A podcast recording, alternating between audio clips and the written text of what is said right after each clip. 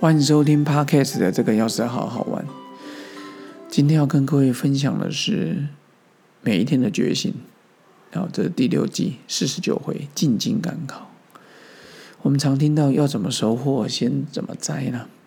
小时候的我也常常听到说“万般皆下品，唯有读书高”。我曾经将这个奉为圭臬，就认为说我就是要靠读书来翻转我的人生。也常常听到“十年寒窗无人问，一举成名天下知”。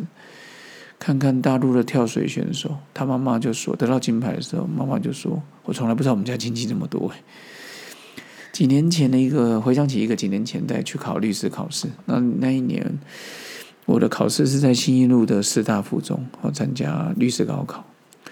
这几年来准备考试的时间，那其其实后来我慢慢就没有准备了，但是那时候也是常常有空就会准备。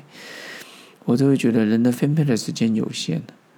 然后我还记得那时候在考场里面看到律师高考的年龄层分布很广，从小我一二十岁的到大我一二十岁的都有。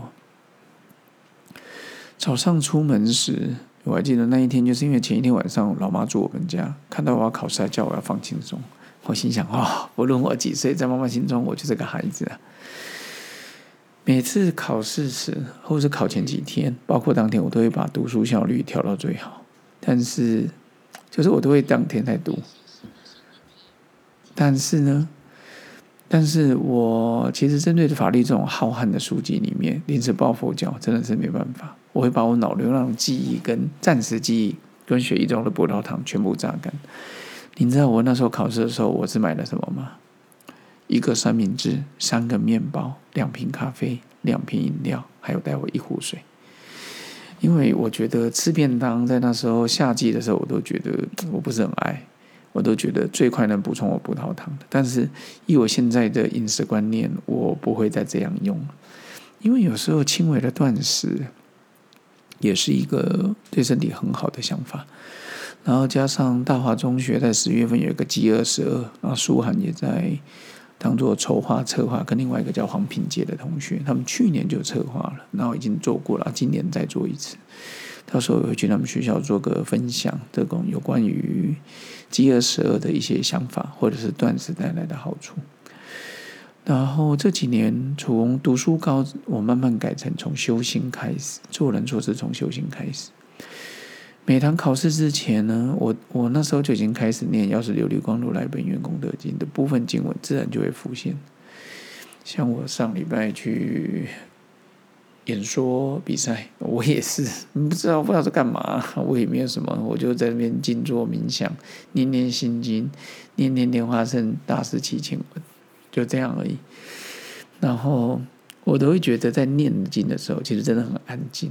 然后你就觉得很近，接通，就像我说的佛光普照。不过考试这种事情也是考一个长期记忆了，真的要下足功夫，而不像我这样的短期记忆的。然后很庆幸这几年自己工作稳定，然后到处演讲，所以呢，律师考试对我而言没有急迫感。其实要大破才能大立，要破釜沉舟，我从来没有破釜沉舟过。所以，但是也琢磨出不少考生的心情。有些人上榜之后，或者不管是考到好的学校或专业证照的时候，其实还有很多的事物要去学习。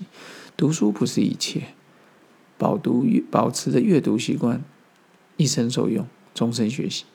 上榜很棒，上榜之后保持旺盛的学习力更棒。所以也祝福所有的好友跟家人，因为我知道我最近的好朋友佩珊，还有我们班代 Lisa。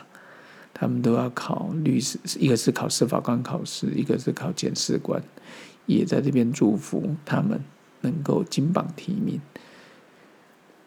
然后在阅读读书中体会到人生的真谛，保持宽狂的学习之心，让人生之旅更加的丰富圆满。然后 也希望考试的时候身体都非常健康。那我这边就念诵一个药师琉璃光如来本愿功德经里面的他的药师心咒，送给大家，也送给考生，包括我的好朋友佩珊、Lisa，加油！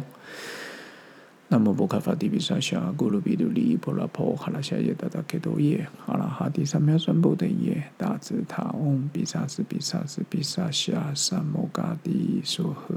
也祝福各位平安喜乐，继续支持这个钥匙好好玩每一天的觉醒。咱们下次见，拜拜。